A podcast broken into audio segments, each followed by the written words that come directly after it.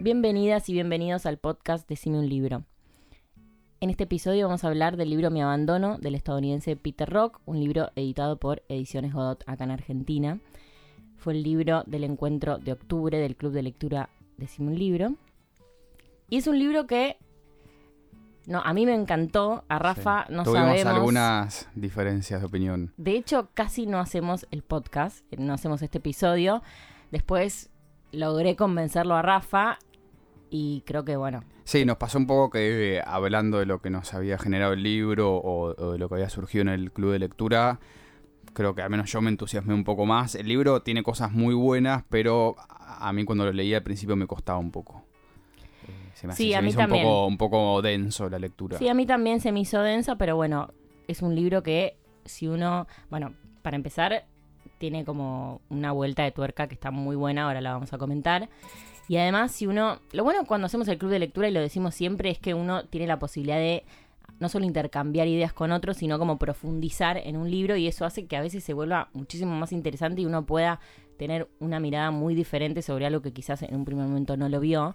Y creo que esto es lo que nos pasó con este libro. Sí, que pasó algo medio parecido con la única historia de Julian Barnes. Exacto. que también creo que a mucha gente no le había terminado de convencer, pero después hablando sobre el libro, como que uno se va copando porque te das cuenta de que tiene un montón de cosas que quizás se te pasan eh, cuando la lees, pero después, eh, de- después de un tiempo lo vas como revalorizando más. Sí, y además eh, este libro tiene, tiene trata bastantes temas que tienen que ver mucho con trastornos psicológicos, con Mm. cierto tipo de enfermedades o como todo un trasfondo que me parece que está bueno aprovechar que Rafa es psicólogo para que él nos dé un poco una mirada, si se quiere, un poco más profesional sobre, sobre estos temas.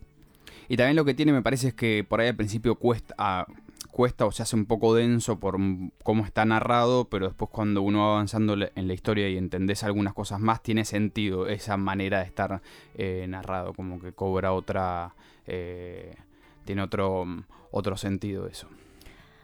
Bueno, vamos a hablar un poquito sobre eh, la trama de este libro, que hay algo muy interesante, que es que el, el escritor de este libro, Peter Rock, eh, él escribió este libro por una cuestión, porque tenía curiosidad.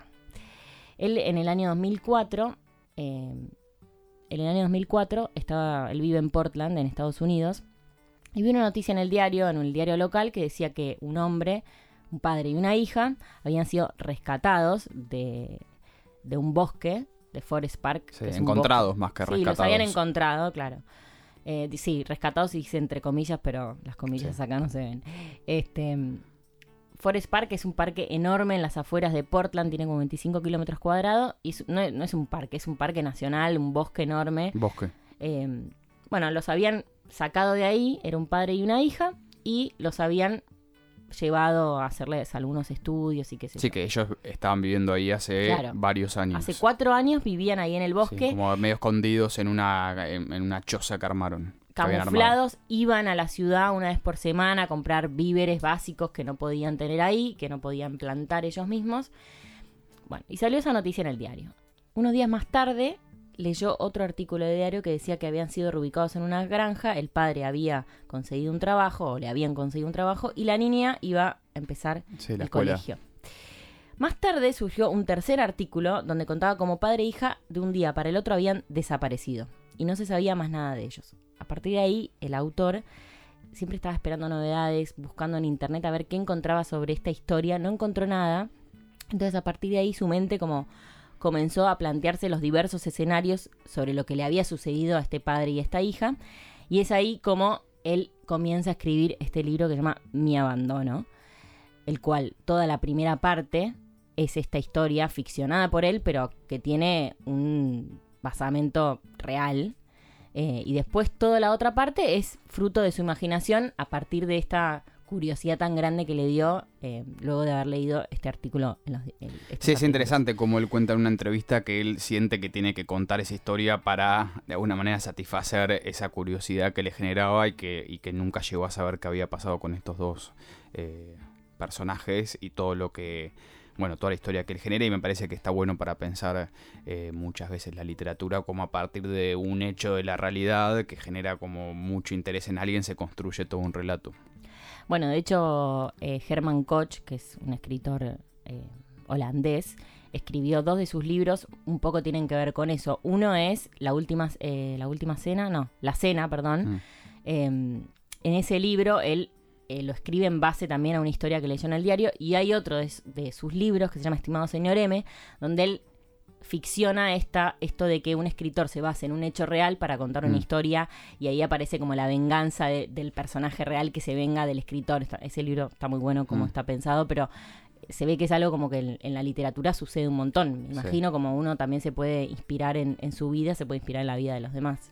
Y después este libro tiene esto de que hay un montón de información que uno como lector no termina de, conocer o de saber, o hay datos que quedan un poco eh, que no se no, no, están explícitos y me parece que también uno después podría como seguir reconstruyendo esa historia. Claro, eso es un poco lo que nos pasó a todos los que participamos del Club de Lectura y con Rafa después charlando para cuando estamos preparando el podcast, es esto de que así como el autor tenía eh, todas estas dudas y que querían saber y tenía una necesidad muy grande de, conocer la historia y él mismo se la creó, uno como, como lector, una como lectora, le pasa que el autor deja como un montón de lagunas y cosas inconclusas y después uno empieza en su propia cabeza a armar estas historias paralelas y diciendo, bueno, podría haber pasado esto, esto, aquello, esto es lo que pasó. De hecho, nosotros teníamos como tres panoramas o tres... Porque hay eh, como algo muy específico que ahora lo vamos a contar que pasa en la historia, que no queda del todo claro como qué fue lo que pasó. No. Eh, y... Me parece que cada uno lo puede leer a su manera y al principio quizás me acuerdo que con Rochi discutíamos como cuál era la posta de lo que había sucedido, como quién, quién había entendido realmente lo, que, lo que pasaba en la historia y después nos dimos cuenta que, en realidad no y que, es un poco abierto a que cada uno eh, imagine lo que, lo que le parece que puede haber sucedido en la historia, quizás un, un poco en función de cómo fue leyendo a los personajes. Sí, y además yo creo que esto es adrede, o sea, el escritor para mí quiere dejar esto abierto porque por diálogos que surgen, eh, uno se da cuenta de que es un poco así, de mm. que para mí es a propósito que uno pueda tenga que imaginarse qué es lo que sucedió más allá de esta de este de esta base que nos da el autor para partir de ahí empezar a imaginar. Y yendo más específicamente a, la trama del libro, como la, la primera gran parte de toda la novela tiene que ver con esto que es lo que él leyó en, en los artículos de diario, como un padre eh, y, una hija de 13 años viviendo en el bosque. Hace cuatro. Eh, desde hace cuatro años, escondiéndose mucho del resto de la, de la, civilización, de la sociedad. Tienen muy poco contacto y... Mm, o sea, solo para lo fundamental van mm. a la ciudad. Y es una historia que está relatada desde, desde la perspectiva de esta adolescente, que es Caroline, eh, y la verdad que hay algo de destacar de este libro, que la voz para mí está perfectamente lograda de esta adolescente, eh, que es un poco ingenua, un poco no se da cuenta. Eh, me parece que está re bien logrado como él... Sí, la posición desde, desde los 13 años, que él en una entrevista también cuenta que es una edad que le resulta muy interesante porque le parece que es como bisagra entre que uno viene de una realidad construida en la infancia y como aparece todo un despertar entre los 3 y los 15 años. Sí, es, es como un monólogo interior de esta, de esta niña que está entrando en la adolescencia. Y es como que toda la trama del libro y todo lo, toda esta historia se va desarrollando a partir, o sea, a, través de estas ideas eh, de la psiquis de, su protagonista, eh, quien, quien de una manera para mí un poco inconsciente y, y un poco como ingenua, como decía, ella como que nos va dejando rastros y estas lagunas que decíamos antes, vestigios sobre lo que es su vida, lo que fue. Y uno como que no, no al principio hay cosas que no entendés, tira frases que uno dice, ¿de dónde saca esto? Y después cuando lees más adelante decís, ah, esto yo ya... Sí, como que está muy pensado todo. Como que parece que no, pero en realidad vos, este es un, este es esos, esos libros que hay que releer. Eh, yo lo leí para, por primera vez, después para el club de lectura y ahora un poquito lo repasé. Y la verdad que las tres veces, eh, o sea, fui encontrando más, más cosas y dije, ah, esto es la primer pista que nos dio de esto que va a suceder como 50 páginas más adelante. Sí, cosas que parecen detalles así accesorios o como parte de, las descripciones generales después cobran mucho, mucho sentido. Bueno, em, falta contar un poco qué es, cuál es el quiebre de este, de, este, de este relato, de esta novela, y es... Porque uno durante gran parte del libro no, no termina de entender por qué están ahí exactamente. O sea, es evidente que este padre tiene como bastantes dificultades para circular por el mundo, por decirlo de alguna manera. En algún momento cuentan que él estuvo en la guerra, eh, que la madre, que la, claro que es veterano de guerra, que la madre de, de, Caroline falleció, pero tampoco se cuenta mucho más. Uno no termina de saber en qué momento ellos se van a vivir al bosque eh, y qué fue lo que los llevó al padre a tomar esa decisión. El padre todo el tiempo eh, hace descripciones muy críticas de la sociedad. Hay algunas frases muy interesantes cuando dicen cosas como eh, que nosotros hagamos las cosas de una manera diferente no implica que nosotros estemos mal o que ellos no nos van a entender la forma que nosotros tenemos de, vivir. Y obviamente ella con 13 años toma de manera muy eh, explícita o fuerte el discurso paterno, como que ella va construyendo la realidad su realidad de esa manera a partir de lo que el papá le dice. Después hay muchas descripciones interesantes en relación a la naturaleza. Ellos dos todo el tiempo están como teniendo mucho cuidado de que no los descubran, porque de alguna manera ella quizás no lo tiene tan en claro, pero el padre sí saben que es un problema. Y que Para mí ella lo, lo, tiene en claro, pero lo que le pasa es que tiene dudas, porque está claro, está entrando a la adolescencia donde uno empieza un poco a cuestionar a sus padres. Y si bien ella hace todo lo que él le dice y de la, de la manera exacta que lo tiene que hacer, como esconderse, etc. Ella un poco, cuando los descubren, entre comillas, es porque es un hay un descuido por parte de ella. Mm. Entonces, y ella un poco todo el tiempo está jugando con esto, que va, que mira a unos que están presos y los mira de lejos, y ella un poco como que lo quiere provocar, pero sin ser, de, sin ser demasiado rebelde, porque tiene bastante de sumisión este, este personaje. Sí, parecería como si durante estos cuatro años ella estaba muy feliz con esa vida que llevaba con el papá, y de golpe, justo cuando esto sucede, es cuando ella empieza a cuestionar un poco más, de golpe ve a, chicos de su edad y, se empieza a preguntar cómo sería tener amigos o le dan más ganas de ir a la ciudad. Y el padre es muy estricto en cuanto a las normas que tienen. El padre tiene una visión muy eh, concreta en algunas cosas y como unas normas muy rígidas que ella un poco también empieza a cuestionar. Como comentamos antes, este padre y esta hija los llevan, los llevan a una granja, ella va a empezar el colegio, él empezó a trabajar y de un día para el otro desaparecen. A partir de ahí es donde el libro se pone un poco más oscuro y para mí cambia bastante mm, desde el ritmo hasta, hasta las imágenes, hasta y los personajes, empiezan mismos, a empiezan a aparecer otros personajes. Y ahí para mí es cuando Caroline empieza a cuestionar más fuertemente a su papá, porque ella de repente dice, estábamos bien en esta casa, ella tiene un poco de ganas de hacerse amigos, de tener una vida normal, de vestirse como una chica común. Y además cuando ellos los, cuando los encuentran, que los llevan como a, una oficina del Estado y a ella le, hacen bastantes evaluaciones y toma contacto con una trabajadora social, con quien ella un poco está enojada porque no quiere estar siendo evaluada, pero también genera algún tipo de vínculo y para ella parece como un quiebre todo eso que, que pasa. Hay un montón de, de cuestiones de la granja donde los llevan a vivir que el padre es muy crítico y ella un poco lo disfruta, como algunas, no sé, poder comer diferentes comidas o vestirse, tener mucha ropa para usar o la posibilidad de ir a la escuela, a ella le empieza a entusiasmar eso. Sí, y, y mm, ella tiene una dicotomía muy grande entre que extraña el bosque y también está un poco harta de ese bosque. Y, todo el tiempo hace alusión a que dice a veces me gustaría usar la misma ropa, estoy entusiasmada y también un poco desilusionada cuando se escapan. Y empieza a haber una referencia como muy sutil al cuerpo de ella que está como cambiando mucho por la edad, por la edad que tiene. En un momento, porque como que dormía junto con el papá, entonces ella empieza a hacer alusión a eso, después en un momento... Eso está muy bien planteado, como ellos dos no sé, dormían juntos, estaban muy pegados, como que hay unas escenas muy sutiles donde uno como lector me parece que, que te empieza a hacer un poco Sí. de ruido el vínculo que tienen, pero sobre todo además porque uno no conoce exactamente qué fue lo que pasó, entonces cuesta como leer eh, por qué, por qué están tan pegados, por decirlo de una manera. Sí, y además, por eso son cosas que uno le hacen ruido y sobre todo porque es el padre y es la hija. Sí. Uno está sugestionado ya desde Sí, el sí. vamos, pero Porque Eh, aparte, que esto que, que, que ahora íbamos a hablar más adelante, pero uno va viendo claramente que este padre no está bien. no, O sea, no, no, no está bien. no está bien. Claramente no.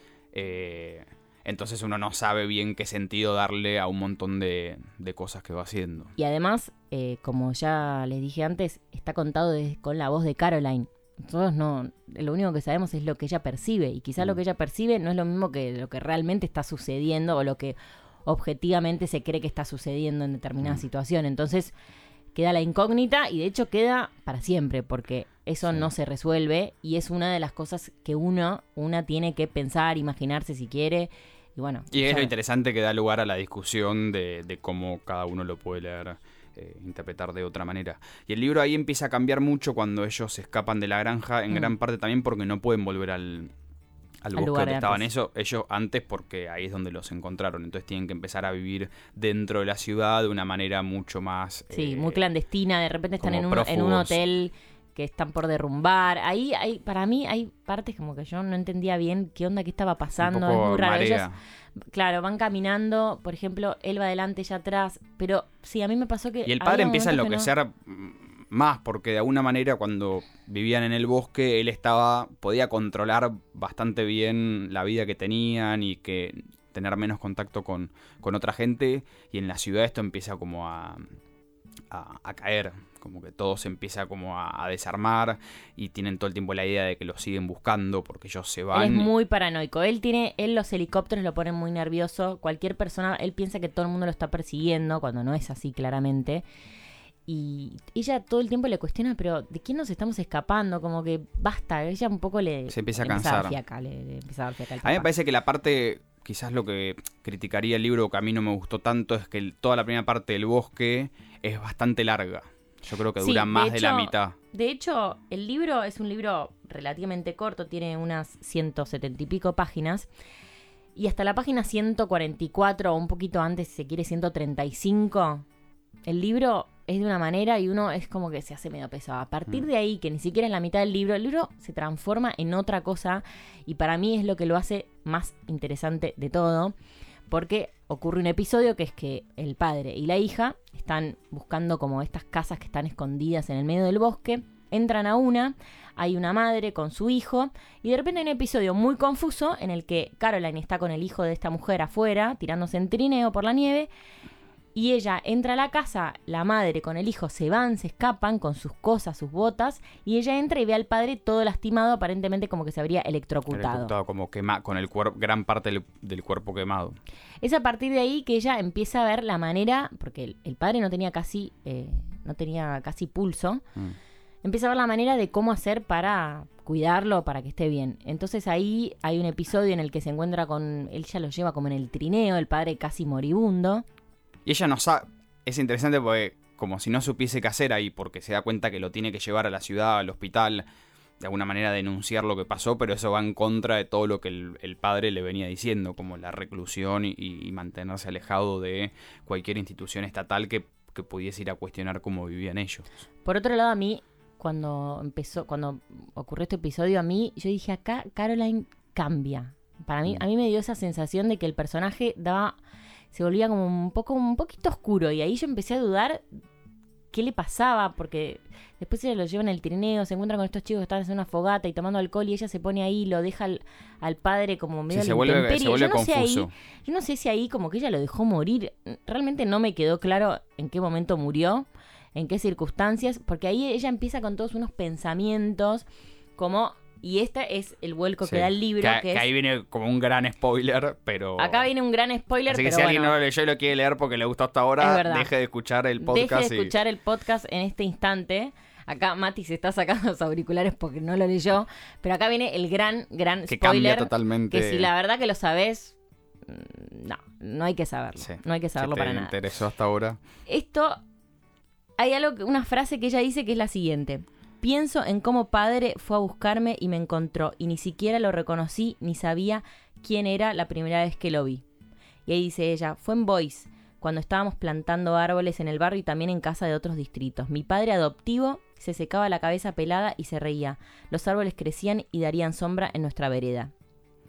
Y ahí aparece, y ahí empieza a contar el rela, empieza a relatar de cómo este padre, que vemos, no sabemos si es el padre, ¿verdad? Ahí uno empieza a decir, ah, ella la habían adoptado y fueron a buscarla a su padre, su padre verdadero, que es con el que estaba. Pero no, no era. Bueno, y ahí nos entra la duda. ¿Era el padre verdadero? ¿Era el padre.?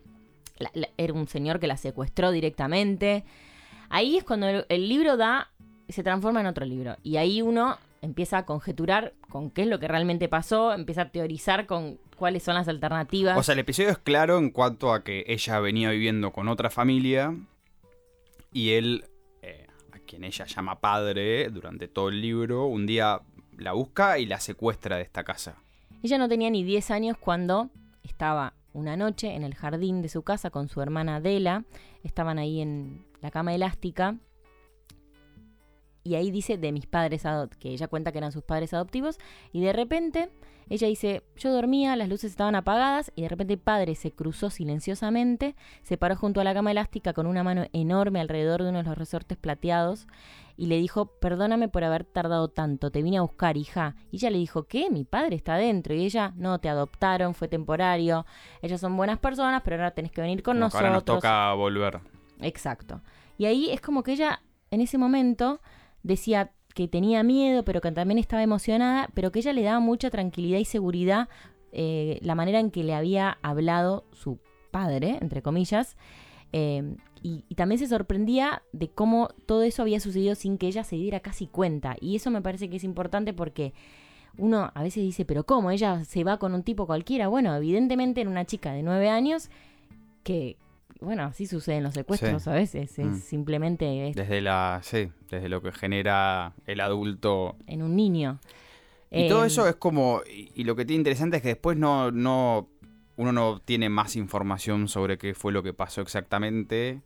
Y charlando sobre esto con, con Rochi pensamos, bueno, uno no termina de saber si efectivamente era el padre y la fue a buscar o si no era el padre y era un adulto cualquiera que fue y secuestró a esta chica. Pero si la secuestra tampoco uno sabe si, si el padre, si este señor efectivamente sabía que no era el padre y lo quiso hacer, o quizás pensaba que era el padre, porque uno va viendo que eres alguien que está como muy perturbado y por momentos delirante. Y ahí es donde me parece que es bastante interesante para pensar un montón de cuestiones. En general, siempre desde la psicología, la psicopatología y la psiquiatría, eh, Hubo muchos estudios en relación a, lo que son los veteranos de guerra y hubo un montón de diagnósticos y tratamientos que se pensaron en relación a, gente que volvía de la guerra y se estudiaban mucho las perturbaciones que iban apareciendo. Y también está bueno, me parece, para conectar un poco con otras cosas que aparecen en el libro, que siempre hay una gran discusión de cuál es el rol del Estado eh, a la hora de resarcir a quienes eh, fueron eh, combatientes en una guerra. Mm. en la guerra de Vietnam fue un gran problema. Eh, y acá en Argentina con la guerra de las Malvinas también. De hecho, el diagnóstico de trastorno por, por estrés postraumático en algún momento se le llamaba trastorno post-Vietnam o una cosa así. Y surgió en gran medida em, como un modo de poder cuantificar y darle como una categoría específica para eh, reclamos económicos al gobierno. Y en general es una categoría bastante que, que que puede presentar una variedad de síntomas muy amplia, eh, pero que puede presentar episodios muy, eh, muy graves y de mucha disociación y que pueden permanecer durante muchísimos años.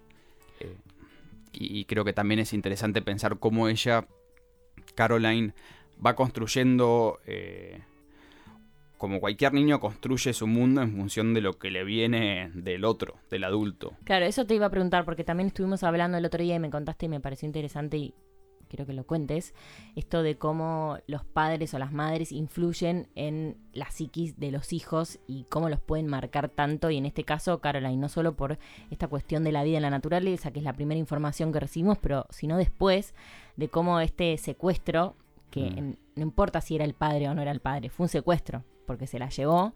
Sí, se la Eh, llevó, o sea, aunque si él efectivamente era el papá, se la llevó un modo, por decirlo de alguna manera, ilegal. Por eso, era un, para mí fue un, secuestro, no importa eh, el vínculo sea, que tenían. Sea o no, eh, eh, fue un secuestro. Entonces, cómo ella entra en eso y cómo, cómo los padres influyen en, en todo. eh, Esto, vos me hablabas como de la locura que tienen los padres, cómo también se, se traspola a los hijos, que puede ser locura, entre comillas, habíamos hablado de toda la cuestión de la religión y el fanatismo de algunas cosas, eso se, se pasa. Sí, como uno de, de chico toma las versiones que transmiten los padres como verdades absolutas, porque es lo que uno conoce, y en eso también está bueno el libro, como la adolescencia es un momento de gran cuestionamiento en ese punto, de que lo que los padres transmiten puede no ser cierto o puede no ser verdad. Y, y también lo que sucede ahí es que, bueno, cuando uno eh, se da cuenta que eso no es cierto, bueno, quizás empezar a construir las propias verdades o, las realidades de otro lugar. Que de hecho en este, en este libro yo creo que Caroline no, no lo hace, porque después, bueno, ella, ella después de, de este episodio que muere el padre, ella em- empieza a vivir, ella en un momento se va a Idaho, que es donde vivía antes, y hay, hay unos capítulos que son bastante fuertes, donde ve desde la otra vereda a su hermana. Ella se plantea a ver si vuelve a encontrar a su familia. Hay como un montón de cuestiones. es- esos capítulos son fuertes, a mí me encantaron. Ella empieza, ella empieza como a deambular, tiene una lastimadura muy fuerte, alguien se le acerca para, para pedirle, para, para ofrecerle ayuda y ella rápidamente se niega, como que esta cosa que en el padre era bien paranoide, delirante, en ella es como una desconfianza importante con la gente en general, porque durante mucho tiempo tuve esa versión de que los otros pueden obligarte a hacer cosas que vos no querés o forzarte a tener Bueno, un que estilo de hecho vida. su padre, su padre, el que ella llamaba que padre, la forzó porque hay una parte que porque esto está buenísimo. El autor todo el tiempo va tirando frases como bueno en realidad es Caroline. En un momento dice sí como cuando tenía las marcas en las muñecas cuando como que el padre este señor que la que la secuestra la ataba al principio de todo cuando él se iba Sí, la ataba. bueno. eso y eso te lo tira en realmente es una oración perdida en el medio de otra cosa que ella está pensando y vos decís ¿qué? Ella lo O tira sea, como algo naturalizado, no, lo, claro. no- no lo presenta como una crítica a lo que el padre le hacía, sino como que fue algo que pasó, porque cuando él se la lleva, al principio tiene que asegurarse de que ella no se va a querer ir mm, corriendo cuando él va a comprar cosas, por ejemplo. Claro, hasta que evidentemente ella después eh, toma esto, pero ella además, por ejemplo, tiene un caballito como si fuera los pequeños ponis. Sí. Y ahí ella contaba, esto viene al principio, que ella ahí guardaba el nombre que no quería olvidar. Mm. O sea, ella guarda su nombre porque ella no se llama Caroline de repente. Tenía otro nombre. No, es que ella tenía otro nombre, porque Sí. el padre en un momento le dice, ah, el nombre que te estaban diciendo no es, no es tu nombre, tu nombre es otro. Pero ella en este caballito guarda un secreto que ella no quiere olvidarse. Mm. O sea, ella es un poco, ella es bastante consciente de esta situación que claramente no la entiende o no toma conciencia de lo que pasó porque está confundida. Hay partes que ella dice, cuando el padre ya está muriendo, dice, bueno, no tengo a padre diciéndome que, que olvide. Eh, todo Que el tiempo, todo el tiempo a lo largo del libro, si después te pones a pensar, eh, ella tiró pistas de que esto era una situación que no era normal, más allá de la vida en el bosque, que eso puede llamar Sí, que la había, atención. había Hay sucedido algo, más. muy específico. Por eso eh, hay algo de este libro que a mí me llamó la atención, me gustó y como que me quedé dando, me quedó dando vueltas en la cabeza un tiempo, que es que eh, el libro en las reseñas o en la contratapa o al principio todo el tiempo pone el foco en la vida en la naturaleza, fuera de la sociedad, fuera del status quo, un montón de cosas, pero la realidad es que cuando uno se da cuenta de lo que sucede en este libro, para mí todo eso queda en un segundo plano y ya no me es tan relevante. Pasa por otro lado. Pasa el libro por otro lado y además pienso en el fondo si él, este afán de la naturaleza y de esconderse del resto de la sociedad, no era porque se estaba escapando porque, Porque había secuestrado a una niña. Entonces ahí me hace dudar de un montón de cosas. Entonces digo, está bueno que se Sí, focalice la naturaleza en es más como algo, un camu, un- algo está camuflado en realidad de lo claro, que como sucedía que, realmente. como que el chabón leía un montón de libros y le encantaba y fomentaba esto y lo otro, pero bueno, ¿hasta qué punto era eso y hasta qué punto era porque se tenía que esconder porque había secuestrado a una niña? Mm. Que no sabemos si es su hija o no su hija, pero es sabía, ¿no? irrelevante. que pensaba. Entonces, eh, no sé, eso no, no es ni una crítica ni nada, simplemente algo que a mí me llamó mucho la atención, como nadie te advierte que está bien tampoco, está bien que no te lo adviertan, pero bueno, eh, me resultó como que pensé que iba a leer una cosa y al final me, me resultó ser otra totalmente diferente, donde este tema, que es el principal y donde se le pone el foco a veces cuando uno lee alguna reseña del libro, Sí, lo, parece que no resigni- está lo ahí. resignificás al final. Exacto. Y, a fina- y, y así como último detalle que hay algo, ella en un momento, cuando ya está sola, circulando por la ciudad, que consigue un lugar para vivir, en un momento mira a una, a una, chi- a una chiquita y piensa como en la posibilidad de llevársela. Es algo como muy sutil que aparece del libro, pero que es bastante interesante para pensar cómo, cómo ella quedó después de toda la experiencia con, sí, con eso queda, queda abierto y la verdad que no se sabe porque nuevamente ella con una sutileza porque es como, como contamos esto cuando la tenía agarrada, en la- de- no sé si esposas o Sí, qué, sí, sí, de atada. sogas, las manos.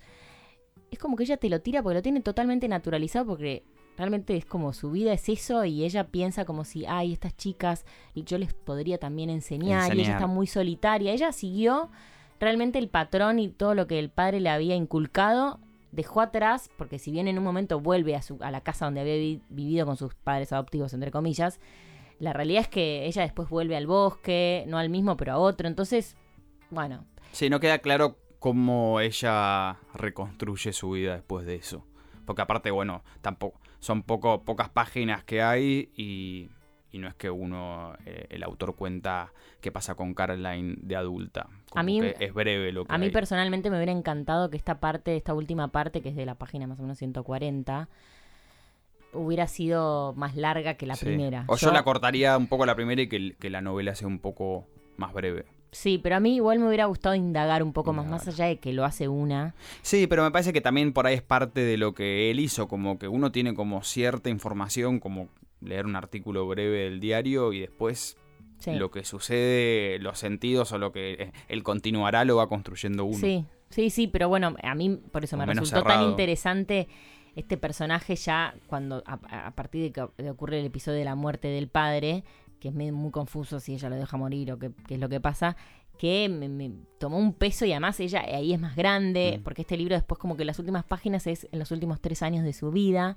de Caroline ahí viviendo siempre sola. Sí, no se entiende mucho. No, no, es bastante como errático. Mm. Eh, pero bueno, está bien, es, es, es lo que hay. Es lo que hay en el sentido de que es la idea, me parece, Sí, que lo sí, que decíamos lo que recién del, del autor.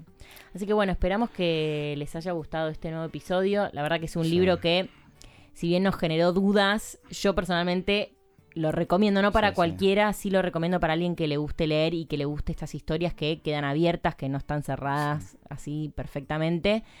Creo que también hace que una pueda usar bastante la imaginación y, y pueda proyectar un montón de cosas, así como hizo el mismo autor cuando lo escribió. Así que Y sí, como siempre conversándolo surgen un montón de ideas. De hecho, estamos hablamos mucho más de lo que suponíamos que íbamos a, a decir del libro porque tiene un montón de cosas para discutir y pensar. bueno, nuevamente eh, esperamos que lo hayan disfrutado y nos vemos en el próximo episodio.